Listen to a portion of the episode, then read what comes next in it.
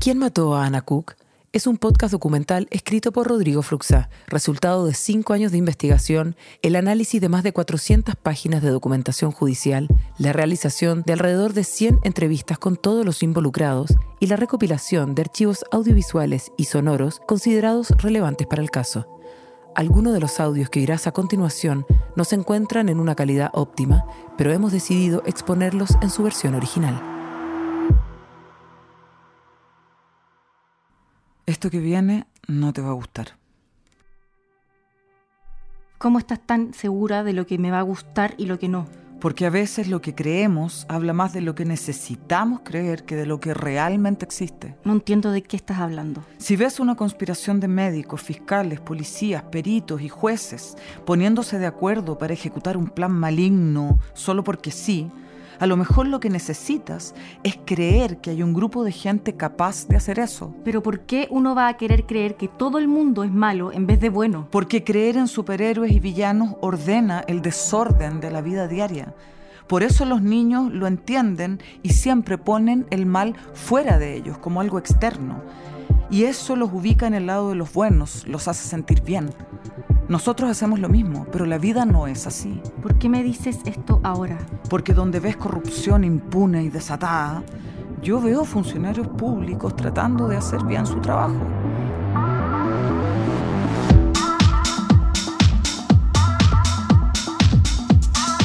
Podium Podcast presenta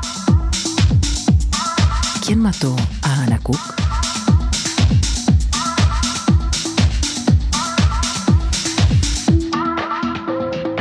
Capítulo 8 Equimosis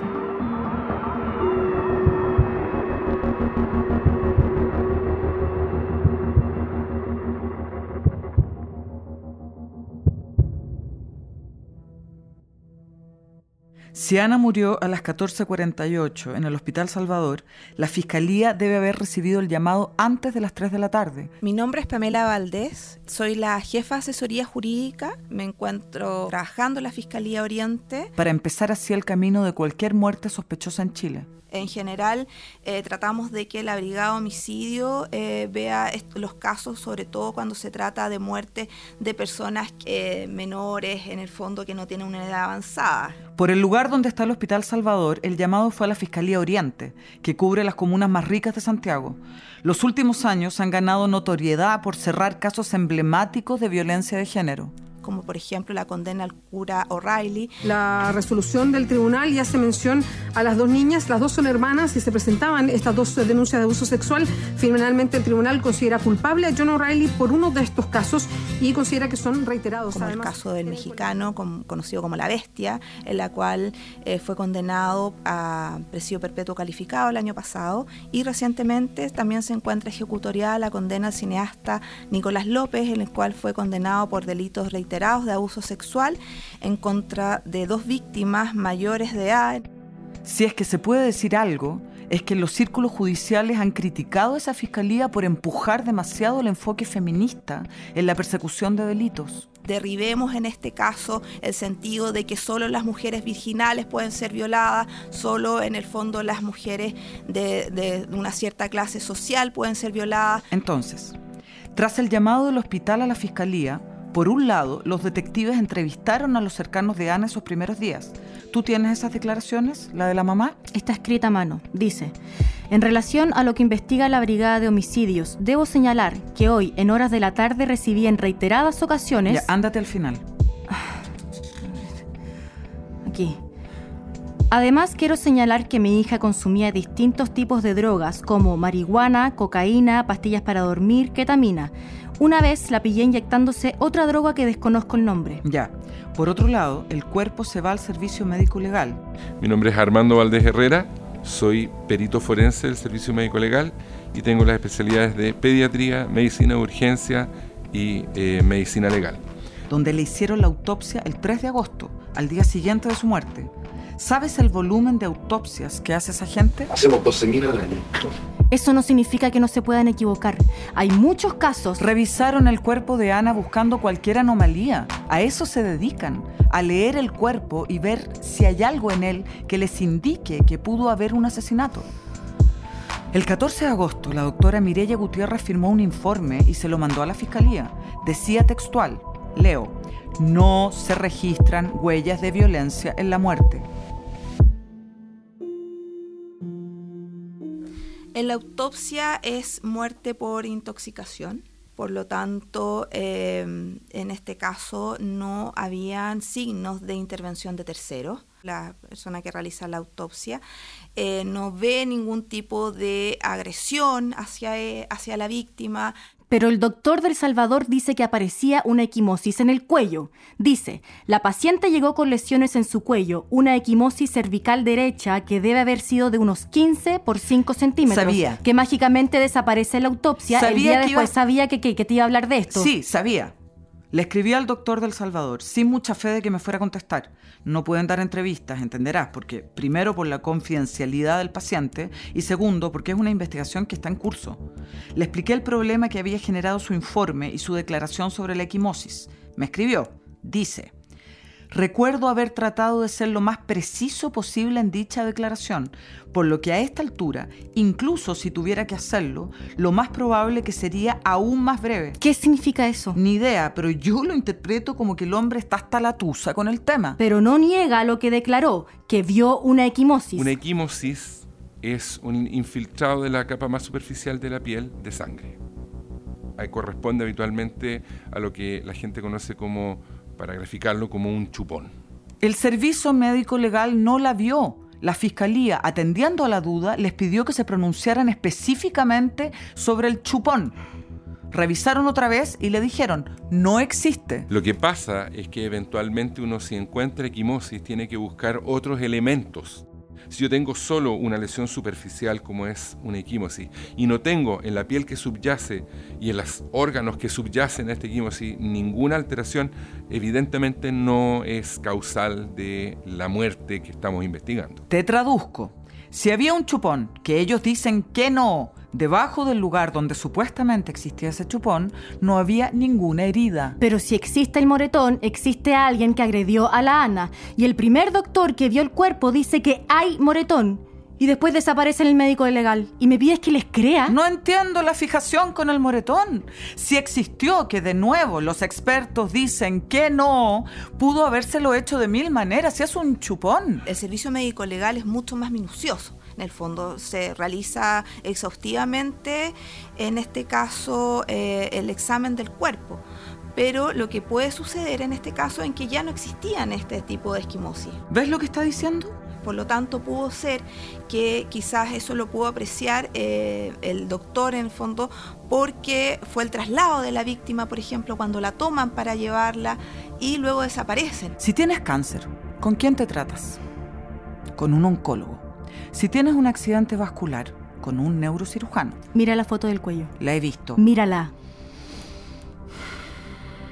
Yo veo un moretón. Yo veo moretones en todo el cuerpo, propios del fallecimiento, y el médico del Salvador no los consignó. ¿Por qué crees? No, es que no estamos hablando de todo el cuerpo, estamos hablando del cuello. Es que si quieres también hablamos de la cruz en el pecho. Estoy hablando del moretón. Hablemos de la cruz en el pecho de Ana. ¿Quién la menciona? La mamá de Ana. Y nadie más, en toda la investigación. ¿Tú crees que dos doctores van a ver una cruz hecha con un cuchillo hace pocas horas, un signo de tortura en el cuerpo de una joven muerta, y no van a consignar nada? Es que es una locura. Si hubiesen fotos de la autopsia, no estaríamos ni siquiera discutiendo, pero fíjate, no sacaron. ¿Por qué no está ese registro? Porque para ellos ni siquiera era una muerte dudosa en ese momento. Y están las fotos de la policía del cuerpo en El Salvador. No hay ningún tajo, ningún signo de tortura.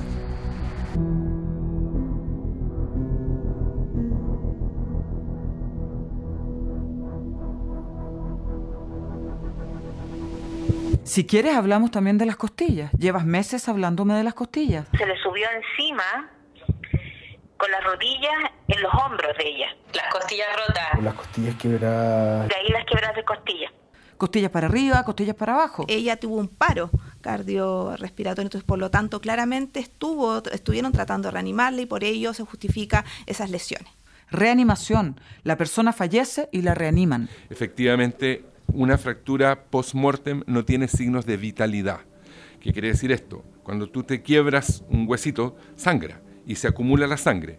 Si no hay ese acúmulo de sangre, quiere decir de que no había circulación. Y cuando no hay circulación, quiere decir de que estaba fallecido. Entonces, la fiscalía recibió ambas cosas.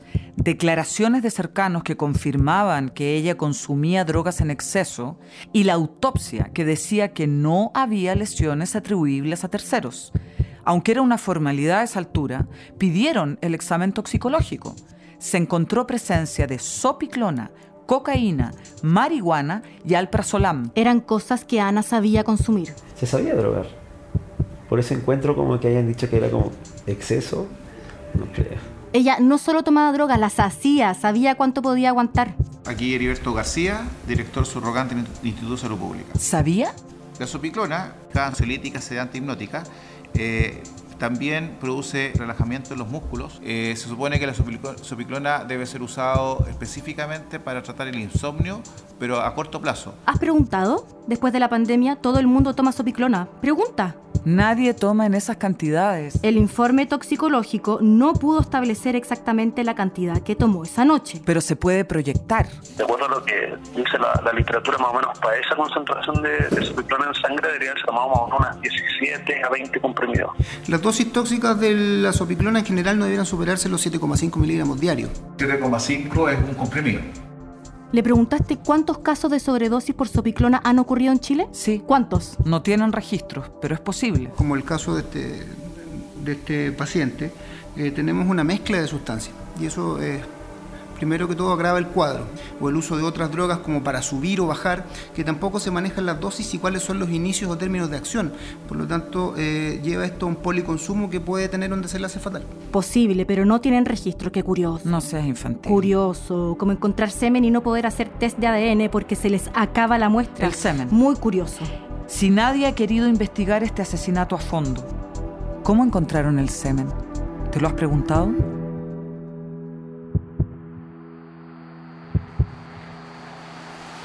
Cuando existe la sospecha de una agresión sexual, se buscan evidencias genéticas, digamos, huellas de terceros. En el caso de mujeres se hace hisopado de la cavidad bucal, rectal y por supuesto vaginal. Hisopado, como los del COVID. Eh, en el caso de vagina, eh, la muestra de semen puede durar hasta 10 días. Eh, en la boca y en la zona rectal es mucho menos, puesto que biológicamente no están diseñados para recibir este tipo de fluidos. O sea, mientras más tiempo pasa, más se echa a perder la muestra. Ana vomitó en el taxi. Hay que entender de que estamos hablando de eh, células, células que cuando están vivas tienen procesos metabólicos que le permiten seguir viviendo. Y la verdad es que ni tú ni yo podemos asegurar que ese semen llegó ahí esa madrugada del martes primero de agosto. Pudo ser el lunes, pudo ser el domingo. Cuando transcurre tiempo, estos procesos metabólicos se van deteriorando y la célula muere. Y al morir la célula, eh, como vemos cómo se pudre la carne, se va degradando, va desapareciendo la estructura que permite reconocerlo como tal. Y eso es lo que puede ocurrir con una muestra que efectivamente no nos dé para poder realizar eh, la reconstrucción de una huella genética. Pero ¿qué tiene que ver eso con que las muestras de semen se agoten, que la hayan usado todas sin haber sacado los resultados, sin haberla comparado con las muestras de Simón y del gato? Tomar muestras de terceros siempre va a ser útil. El punto es que tenemos que compararlo con algo. Es lo que está explicando. Da lo mismo que se haya agotado o no. Aunque hayan encontrado medio litro, la calidad del semen no daba para hacer match que a pesar de encontrar elementos químicos que arrojan la presencia de semen e incluso algunas cabezas de espermatozoides o colas, no recolectar material eh, viable para el desarrollo de una eh, análisis de huella genética, porque el ADN se va degradando junto con las mismas células y se necesita de una masa crítica de ADN viable para ser reconocido ¿Y no te parece raro? Es que dice que no es raro, pasa seguido. Hablando ahí con los doctores les miraba la cara y no entendían que yo siguiera y siguiera preguntándole por el semen. Les costaba entender que asumiéramos que su sola presencia indicaba un delito. ¿Pero saben que Ana era lesbiana? Sí, pero como no ven marcas de violencia en el cuerpo... Salvo el moretón. Uf, de nuevo con el moretón. Como no ven marcas de violencia en el cuerpo, les cuesta asumir lo que tú asumes tan rápido. No, no, no, yo no asumo nada. El semen apareció en la boca de una lesbiana. La pueden haber drogado. La pueden haber drogado. Haber dado contra su voluntad tres drogas distintas. Marihuana, cocaína, las pastillas para dormir. Sin que ella se diera cuenta.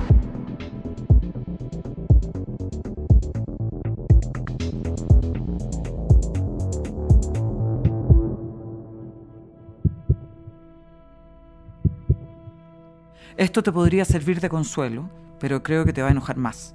La transferencia de un tercero de fluido seminal a otro, más allá de lo eh, que nosotros entendemos biológicamente habitual, que es de un hombre a una mujer, por ejemplo, también se puede dar entre dos mujeres si es que la tercera en discusión eh, tuvo contacto con un eh, hombre y depositó fluidos seminales en su boca. Al besar a una tercera persona, eventualmente puede transferirlo. ¿Está diciendo que si yo le doy un beso a alguien que tenga semen en la boca, ¿me transfiere el semen? No. Es perfectamente posible. No puedo creer que esté diciendo eso. Es que, ¿sabes qué? El sistema está roto. No encuentran delitos porque no lo saben buscar. Quizás no sea con mala intención como tú dices, pero no están educados en perspectiva de género. ¿La fiscalía más feminista no está educada en perspectiva de género? ¿No investiga con perspectiva de género?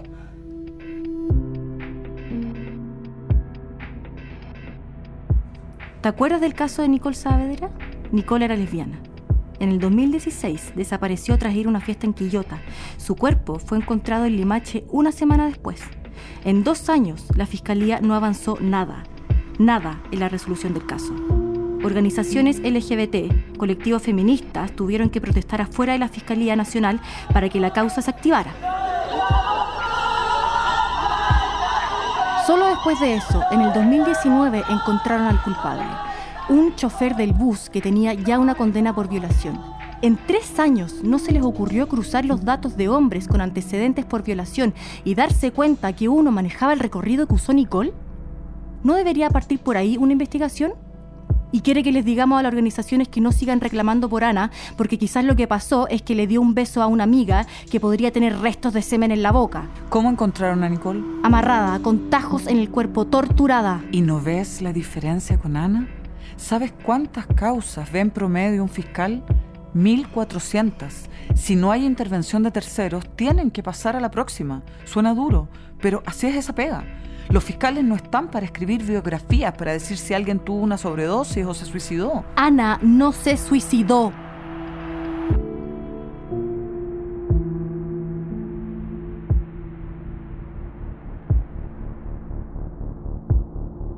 La fiscalía iba a cerrar la causa cuando amigas de Ana y abogadas convencieron a la mamá de hacer una funa por Instagram. Y ahí empezó esta bola de nieve. Eh, en esta se, publicaron fotos de una fiscal. Eh, además ella tiene hijos, por lo tanto claramente recibió eh, bastante amenazas también. La verdad que, eh, de hecho, esa fiscal ya no continúa con esta causa y ya no está trabajando en delitos sexuales. Por lo tanto, sí es, es algo bastante expuesto y bastante ingrato fiscales hostigados que se tienen que ir, fiscales que le hacen el quite a una causa por miedo a funas. ¿Sabías que la ministra de la Mujer, otro poder del Estado, se juntó con la mamá de Ana? Lo hizo para prometerle acelerar resultados en el caso. Y cada vez que la fiscalía evaluó cerrar el caso porque no ven que haya un homicidio, empezaban las protestas. Así que han aprobado todo lo que pide la familia de Ana. Encontrar al taxista que llevó al gato, ver si fue al dentista. ¿Y no te parecen cosas importantes? Es que da lo mismo si a mí me parece o no. No se trata de eso. Nada va a cambiar el hecho, el hecho de que el cuerpo diga lo que dice, que no murió por intervención de terceros.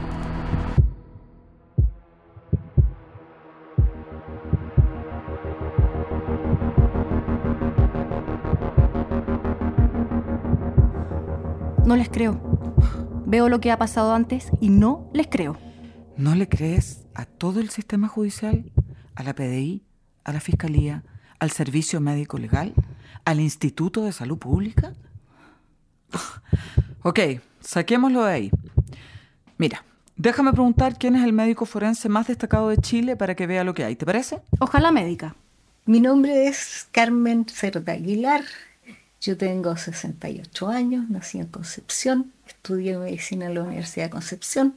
¿Que no trabaje en el servicio médico legal? médico legista es un gran traductor de todos los conocimientos médicos a un lenguaje que pueda ser entendido por la familia, por los jueces, por los policías, por, por todo el mundo que trabaja en esclarecer un delito. Y con perspectiva de género. Que me parece que, eh, que la discriminación contra las mujeres eh, existe y es muy fuerte. Y yo la sufrí, de hecho, yo la sufrí durante toda mi vida porque me metí en un terreno muy masculino. Imagínense que el director del, el subdirector médico del hospital de Carabineros me dijo una vez, pero ¿para qué quiere más horas aquí?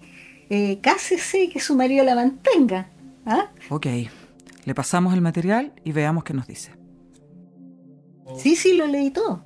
Se supone que eh, un equimosis en el cuello la gente está pensando en un ahorcamiento o una estrangulación, ¿ya? Pero si tiene por un solo lado, ¿cómo le apretaron el otro lado? No es.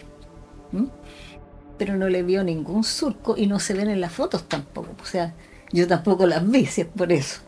Y la chica tenía muchas eh, troponinas en el líquido pericárdico lo cual significa que en algún momento no le llegó oxígeno al corazón porque sus vasos estaban muy contraídos. Y toda la histología habla de un, eh, de un corazón que no estaba recibiendo oxígeno, pero eso es por la cocaína. Entonces, eh, eh, me parece que el, el, diagnóstico de muerte por intoxicación es acertado está claro que las que las fracturas costales fueron post-mortem porque no tienen infiltración sanguínea. Eh, está claro que había una intoxicación porque aunque sean pruebas de orientación salieron positivas y eh, una equimosis a un solo lado del cuello y que no tiene una repercusión hacia adentro eh, no, no va a matar a nadie. Entonces, ¿qué? la única cosa que, que parece sólida como causa de muerte es la parte de la intoxicación, no hay otra. ¿Del semen dijo algo? Lo mismo. Puede ser de hasta tres días y la calidad de la muestra no da para sacar el ADN. ¿Y de cómo llegó ahí de la teoría del beso? Es, es rarísimo. O sea, siempre hay que estar abierto a la posibilidad, pero es extraordinariamente raro. ¿Ve más probable alguna otra forma? Y una persona puede ser declaradamente lesbiana, pero podría tener una relación consentida con, un sujeto masculino.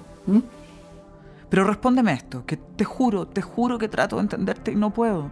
Si no murió de esa ingesta de sopiclona y cocaína, ¿de qué murió? ¿De un moretón en el cuello que no se ve? ¿De una cruz en el pecho que no existe? Ay, no soy tonta, sé que la gente no se muere de un moretón, pero no es lo que estamos discutiendo. ¿De qué murió? No sé, si alguien drogó a la Ana y luego eyaculó en su boca y se llevó la droga, o no sé, si, si, si a Ana se le pasó la mano por su cuenta, alguien entró y la encontró así y eyaculó en su boca y ella se despertó y se sintió mal y consumió aún más para olvidar. ¿No te parece un delito grave? Después de escuchar todo esto, ¿eso es lo que me dices? ¿Puedes contestar, por favor? Me tiene loca ¿Qué pasó? Acaba de terminar la audiencia para pedir la exhumación del cuerpo de Ana. Lo pidieron las abogadas de la mamá. En que por la fiscalía comparece fiscal. Buenos días, magistrada y colegas. Comparece Alexandra Maldonado Carvajal. ¿Y eh, parte querellante que comparece? Magistrado por la querellante Pía Corbalán Campos. ¿Pero qué están haciendo? ¿Exhumar el cuerpo? ¿Buscando qué?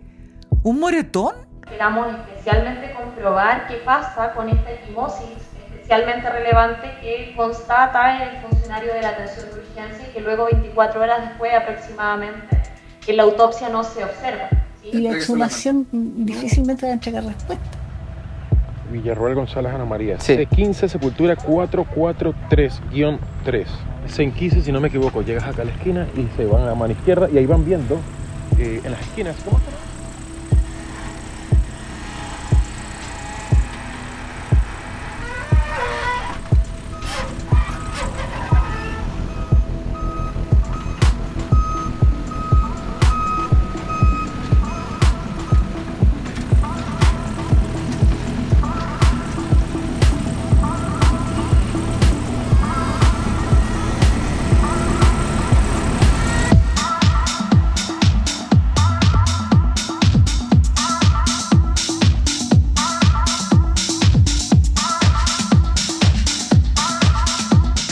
Ana Cook es una serie sonora original de Podium Podcast. Guión, Rodrigo Fluxa. Investigación, Valentina Millán, Sebastián Palma y Rodrigo Fluxa. Dirección General, Trinidad Piris. Diseño sonoro, Luciano Correa. Arte y Comunicaciones, Jorge Espillaga.